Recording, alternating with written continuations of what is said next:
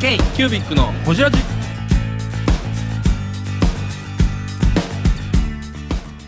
ケイキュービックのほじラジナビゲーターのケイキュービック事務局長荒川翔太です。今回 k イキュービックがほじるのは前回に引き続きバタフライボード株式会社の福島秀彦さん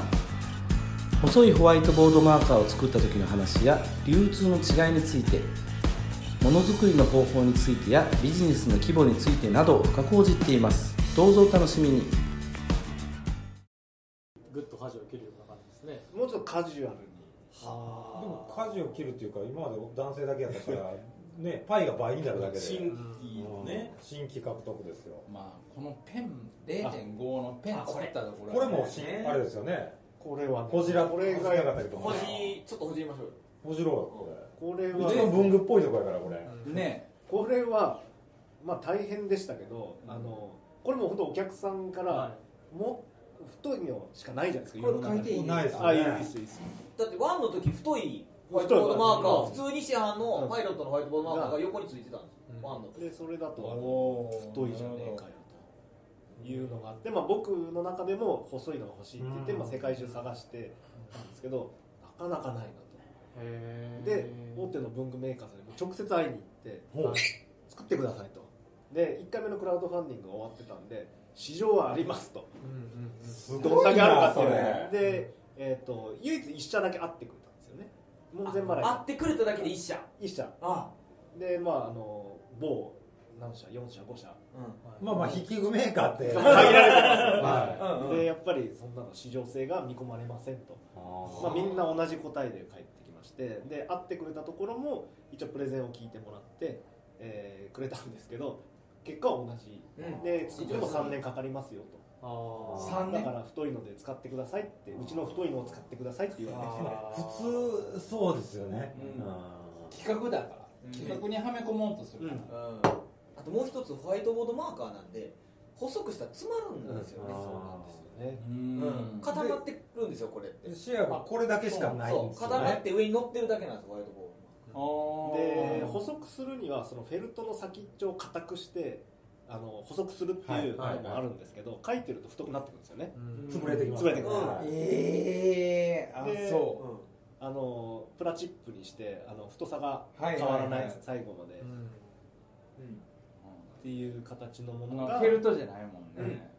あの結果的にご自身で作らいれやるえー、ともう当然インクとかって作れないので、はいあの大手さんの下請けのインクメーカーさんあーとお話をさせて、まあ、それも展示会とかに行って、はいい、ろんな探してる中で出会ってうんでその方もやりたかったと。うんただ大手の下請けなんで、まあ、いろんな基準があるわけですよはいね、はうんいで基準をクリアできないんですよあーうんまそあの大手の高すぎて基で準一が発目でかすれちゃいけないとかまあ、あーあの当然あー目詰まりしやす一発目でかすれちゃいけないとかまああの当然目詰まりしやすくなるんあー書いてみで何千時間の放置のあ書いてのみやっぱりこの細さはいるわあーなるほどっていうところがあって、あの要は自分たちもやりたかったんだけど大手の企画には合わないんで、あのもう断念してたっていう部分もあると、うんで僕がたまたま行って熱い思いでうんやりたいと企画はもう2歩でも3歩でも下げると一発目かけなくても2回目かければいいです いいじゃないかとかける僕の責任で全部やりますあークレームが来たらもうそれ全部受け止めてもうちゃんと購入させてもらいますっていう形でさらにどんどん追求してやってきたっていうなんで最初カラーはなかったんです黒しかできませんっていうはいはいはいで最初黒しか出してなかったうんうんで並行してカラーブルのーブルーブラックみたいなもでできたんねですよねカラーは粒子が大きいんで目文詰ま化り関係やったらしやすいんです器具って一番これ作りにくい作りにくいでだっすよてロねット大きいもん、うん大手だけのもんじゃないですか、だうんから器具はそうですね金型もある普し通手を出さないですよね、うんこれえはうんこれって何本何本何本単位とかで作る何え本ーっぐらいですと本数でいくとうんだから4本セットにして商品に同梱してるんですよあーあ1本つけてっていうともう数がーできないので、あちょっと僕もあこれ肩も起こしてるんですかいや、えっ、とね、肩はありがたを使っあてりがたい違うは違うはい例えば水星なりなんなりはい星なりの肩をい使って、ああ先っちょだけだ変からえて金る型費を今かけずに、インクあーだけの調合と、あとは先だけ中綿の、はいえっ、と、その、硬さというか肩、えっ、と、要は浸透度合いです、はい水はのうんうんうをん変えてもらって、要は浸透速度を速くするとか、あっていうーそれをやろうと思った時はもうやめてるやめてないです。で、まださこれはやめてないんですこれかはインディーゴーゴーに出る前なんですよおー初代が出て一番多かったのが細いのが欲しいだったんで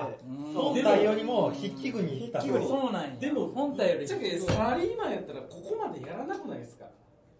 いやでも欲しいって言われたら作りたいしで自分も欲しかっすごいそこがすごたでい世の中にないってこれ逆にチャンスだおわすごいええやん太いのでって思いそうですよねあるあるあるもんで細字って書いてるんやしこれでみんなが言うてんねんからええやんそすごいっていうのを作ってなんかさこれこれで世界取れると思ってインディーゴーゴ僕ーらうすごいができへんと思ってることを福島さんやってはんやうねんうんでも自分が作ってるわけじゃなくていろんな人に話すんですよでもこういうのややりたいんですけどっていうのをその熱意とそれを実現化させることは僕らはもう必要なんかもしれへんけどできなんかへんねと思ってでるきことないと思をっても言えばなんかねできる方向になってくんですようん言ったらパクられると思いますもんね僕らねまあそうねそれもあるいやここにパクリの天才がいますからねでもね言ったらやってるんですよ皆さんうん全然やってるんですよできてるもんものがそれが本当にすごいですよ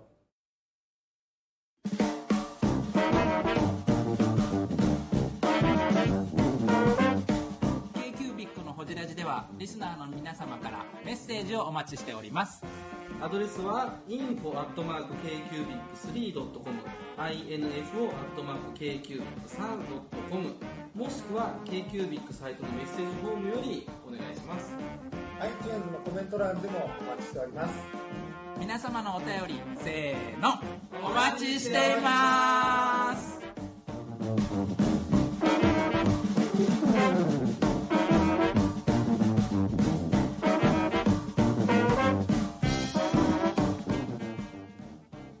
まあでもあれですよそろそろ今後の夢を使命で伺っておいた方がいいと思うもうし締めたくないなああもうやいやいや知りたいなちょっとちょっとあれあです最後に聞かせてほしいんですけど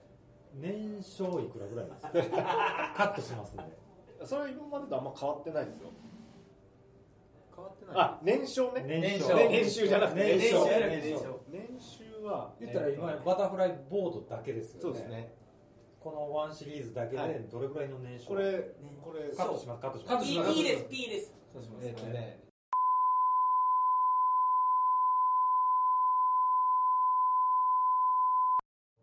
みんなこの下世話の話まで最後ほじり切るっていう僕ら関西人なんでいベアハウスとええ勝負いってますよこれやうちはもうここうですから何すかその何すかその波ロングボードで乗り切る人やから どんな波でもロングボードで乗り切る人やからベアハウスさんも同じぐらいと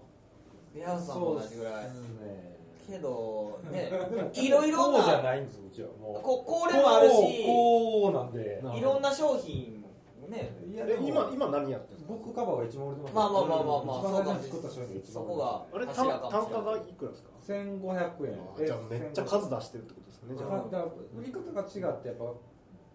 対コンシューマーじゃなくて対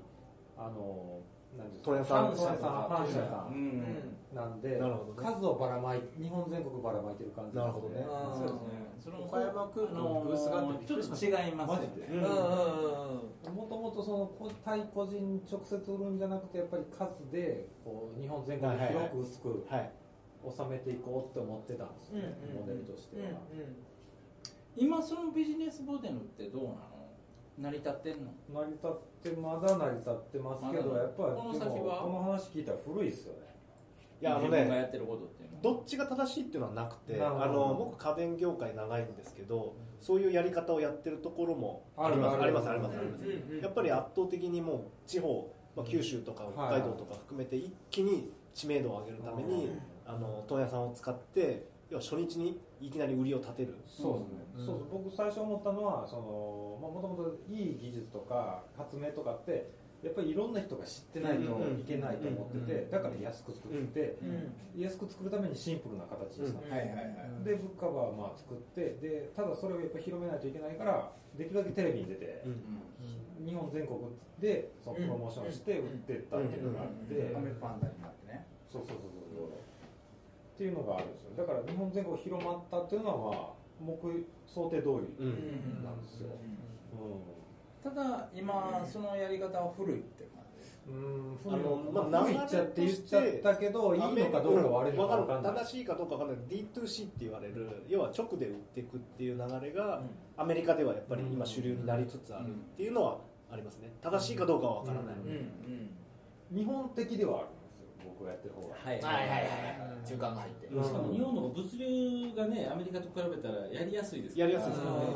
うん多分僕がやってた方がなんかそのいわゆる僕らが今いる古い文房具業こうカットしてほしいんですけど、はい文房具業界っぽいうんですよね、うん多分、うんだからデジタルで文具を売るっていうのってあんまりないんですよねないないと思いますでまあ、当然送料とかがかかっちゃうので、うんは100円のボールペンを300円の送料かけて送るかっていう話になっちゃう、当然そこはやらないんですよね、だから僕がやってるのは単価が高いものをデジタルで売るっていうことなんですよね、だから文房具だと思って売ってるえーっとね、文房具というふうにとらわれますでも文房具っていうふうには言わないようにしてそうまですすよねあ言わない方がいいと思います、うんで一つあの面白いのが文房具業界と要はオフィス家具業界の間っていうのがないんですよ、いやホワイトボードってそこにすっぽり入るんですよね、へーいやとかが文房具作るかっていうとホワイトボードとかは作れないわけですよねあっていうところにはまるんで逆に大きいサイズのホワイトボードを A さん出した時にはやっぱりいろんなところからオファーが来るんですよねうんそういうオフィス家具屋さんからはいはい一緒にコラボしませんかとかっていうのがあったりするんで、あのちょうどその他のじ間なんです間なんですよねだから面白いところのスポットがあるのかなって気がしあます間は強いですよねどこもやらないというかまあ強いというかまだまだ隙間が両脇空いてる部分いっぱいあるってこと、まあ、市場はないかもしれないでこすんけだどけ芳醇な文房具業界でその間があるっていうのを見つけたのがすごいですよね、あでもそれっ一て般のホさワイトボードから見たら安いですもんねそうどいやかそうですそっかそそっあかれと比べたら全然安いんですよ確かうに、んあーでそれもむっちゃくちゃ純粋なコミュニケーションをうん潤滑化させるなんなんていうのうまいことを潤滑させていくためのツール、んホワイトボードっていう売り方じゃないわけ、うんだからそうですね僕の言い方もコミュニケーションツールなんですよね、だからまあデジタルのコミュニケーションがまあスラックだったり LINE だったりいっぱいある中で進化はしてるけどリアルな空間のコミュニケーションツールってないでしょとそれって持ち歩けるホワイトボードだよねっていうところの落としえー、ブングスキーラジオです。ブングスキーラジオ1年以上やってきてます。ブングスキーラジオ、小野さん、どんなラジオですかえーと2人がボソボソ話して1人がハキハキ喋るラジオですね高橋さんえなんですかね用意してませんで したあー楽しい曲やってます。聞いてねー。 全然楽しそうじ ゃないいいんじゃないですかこれはこれでそうか今のでカットしておいてくださいはいあのね、うん、今日お話聞けて はい使わんでいいですか今言うこと書かんでいいですかここにあのねすごいあのー面白面白くてあのあれっすね可能性いっぱいありますよねあのペラペラやさすが神い谷やいやいやいやいやいいは一個だけ言っていいですか、はいその T シャツの柄何なんですかこれねあの手や手や手やこれなんですなんよて書いてるんですか笛センサーブルータって言って、あのー演劇なんですよ。オフブロードウェイの演劇。もうそれどうでもいいです。全カット全カットでそういいで山本さんが喋り始めたら福島さんが食べてるっていうのがも完う成もうもうリアルタイムだよ僕も合ってるんですよ山本さんが話し始めたら食べれる食べていいっていもうう正しいちゃんとそこをででもあのそうやってあのメーカーである必要もなくえ必要もなくって言ったらおかしいかもしれへんけど、いやろうと思ったらいろんな人がこうやってものを作り出せるっていう感覚って面白いですよね、ねなんかちょっと開発の仕方とかちょっと聞いたら、僕ら昔だとドヤ分に近いですよね近いなんかそのそのユーユーザザーーのの意意見見を聞いて聞いてフィードバックしたりっていうのは、なんか、より確かにメーカーの商品開発というよりはもう一歩さらにこのユユーーザザーーにに近いところで近いところから作ってる感じが見立てで感じがしましたなんか昔関西の文房具のオフ会はいはいの集まりをやってたんですけど、はい僕も京都出身ではい長くいたんですけど、大阪でねで関西でやっそたこのメンバーと周辺にいるツイッターのはいはい人たちで商品開発をはいしようとして、あれペンケースを作った最って初いうかのらがペンあっケースて作るよって言って集まったんですかいやなんか作ろうやったんですよね一番最初そうドヤ文化という文房具好きのコミュニティができて、その日のうちになんか楽しかったからなんか文具作ろうってなった文具好きが集まってなんか文具作りたいねっていうのがありましじゃたあペンケース作ろうってなって、なんかでペンケースになったんですよね、もものものってさなんかそのメーカーが作るだけじゃなくてあのー作りたい人が作れる環境は今あるわけやけないけど、それをビジネスとしてやっていけてる人が、大丈夫大丈夫ですはいはいそそこもものを作るだけやったら作家でも何でもええ、うんミンネで売ってたらええ、でもビジネスとしてややけやっていけてる人がここにいおるっていうのがベアハウスって書いてるよだれよだれおつゆよだれはベアハウスだけベアハウスケロスって書かんといてくれるあいやいやいやめくってくれるからはい結構はいあの上手ちょうどの木にはさんはい何でしょうせっかかく明日からなんで、はいアドバイス1個もらったらいいじゃないあそうですねあクラウドファンディングに向けての話今日今日持ってるでしょちょちょっと見せ見せてみましょうよさんのもう大回し今日は大回しだもいやいやう、まあ、さっきねこっそり一つアドバイスいただきましたし、はいいやもう明日の朝10時にポチってするだけ11時11時今11時ももこちゃんから来てたねメッセージが来たももこちゃ11ん時ね11ももこなん時て誰やももこちゃんもはもこちゃん幕開けのももこちゃんや幕開けのももこちゃんや何これもともとこのノートを作られててこれは僕高田のさんいただきました、はいはいはそいれのカノートはいバタフライボードのカバーの方が良かったんでしょなあうあんたらに渡すあこれ作ったわけですねそうですそうですあこういうの重要ですねそうなんですよ意外とチラシって重要なんですよねそうなんですよそうこういうなあこれ幕開けのあんたらで喋らへんなあこれ そのケース型とはいあれカバーあのあれですよ電波図であのそうなんですもうそっくり真似させてもらって、バタフライボードメンバーズっていう活動で見ててあーなるほどなるほど僕はダイアログノートメンバーズを作ってじゃあ何パターンも出してはいはい色もそうですそれがしケースでこれがカバーでこれじゃあの全部量産するんですかで、えー、とペンホルありなしそうですで4パターンを来た分が作りますよねそう出すものは作ってそのうちの半分ぐらいを量産します六六色もうちょい八色八色八色です発色見てあれ黒ソイド曲線そうそうそうそ黒ソイド曲線あの角に入れたるわ恥ずかしいう恥ずかしいあのそれは乗ったら損するとそうそれ乗がったらやけどするもんだそうなるほどこれに乗ったらやるんですでもあのこれがいいこれいいでしょ持って帰ってくださいもいや送りますよ後で送なり俺ますうこれいいですね支援してくれるらしいねマジですかこれいいくらでえっとね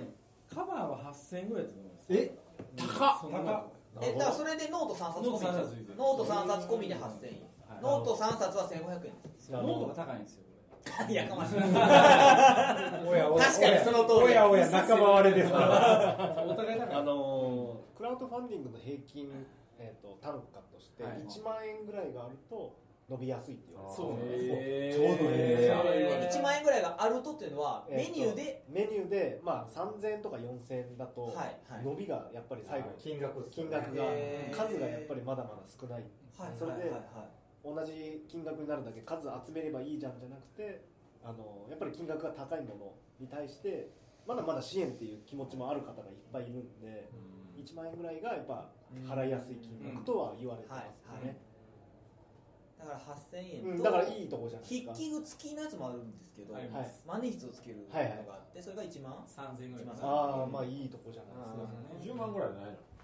のないよあでもでもまあでもシでステムにはもこれやったらロー引きの方ぶがっちゃけロー引きのオートカバーの方が買ったような気がす るあんた帰ってもういいからもういいからロー引きのオートカバーの方が今日そういう議論をしてない10万とか20万のはやらないですかなんかいやいや考えたんですけどねうんまあいいかなと思ってまあロゴ刻印じゃないですけど、30個買えば好きなあそうそうそうそうあー企業さんがそうそうそうなんか伸びやすいですよね飲みやすいですねあー人口でが増えるとそこはもうあの裏でやっぱ B2B じゃないですけど、はいなんとか買ってもらうところを事前に見つけてもう決めとる決め決めてっていうところはやっぱりだから儲けようとこだかんでまさになんかそういうとこかもクラファンっていう媒体を通じて盛り上げて、うんその後をしっかり継続フォローするそうなんですでもほんまに勉強させてもらってるからこのクラファンに至るまでとかクラファンの後のこのデザインとかも結構メンバーの人に見せてるんですよどれがいいとかうんで僕が良かったのは毎日文房具のフォロワーさんが3万6000人いらっしゃるんあそれででですツよイねッターでアンケート取ってどれがいいとかっていうのをやってこのれでかいっすよねあのねこのメディア力は半端ないっすよ高田さんね半端ないんで意味が分かんない、だってどっちがいいとかで、ね、300票とかパンってアンケートが集まるじゃないですか、うんあれってほんまに正しいなと思って、うん意思決定前の時にパンって投げて、福島さんの話聞きましょうよ、今後の夢聞きましょうはいああと幕開けさんとかでクラファンのポイントとして、もう圧倒的に今スマホで買う人が多いんでそうですねはいでもうビジュアルはちょっと格好悪くてもいいから、でかい文字でうん分かるように、ああもうだからスマホで見えるよううんにスマホファーストで設計するんででまあキービジュアルが並んでる中でその中で買いたいなと思う言葉であり、うんっていうところはすごい重要なんで、うんうん格好悪くてもそこはでかい文字おしゃれじゃなくてもいいはいはいわかりやすいベタベタでいくベタうんパソコンで見ててダサかろうがダメだろうが関係ない話ですようんなんかね僕あのその福島さんのウェブ見とってこれをその知的財産3.0って言い切っちゃう生産ね生産あ知的生産3.0って言い切っちゃうその言葉の作り方ってもう言うたらぶっ飛んでるじゃないですか言ったもん勝ちで言すからっねたもん勝ちじゃないですか、そこをやるのすごいなとねでぶっちゃけたらガジェットやし、ガジェット感はすごいガジェットやからガジェットこ感のマグネットのガジェット感あうんだからもう恐れちゃいけないんですよもうあのもうねいいるか死ぬかでやってる人なんで、怒られたらやめればいいいやだから、あでのそれ世で界観はすごいなって思ったんですよ k q b i c のホジラジこの番組の提供は山本資源ロンド工房レアハウスでお送りしております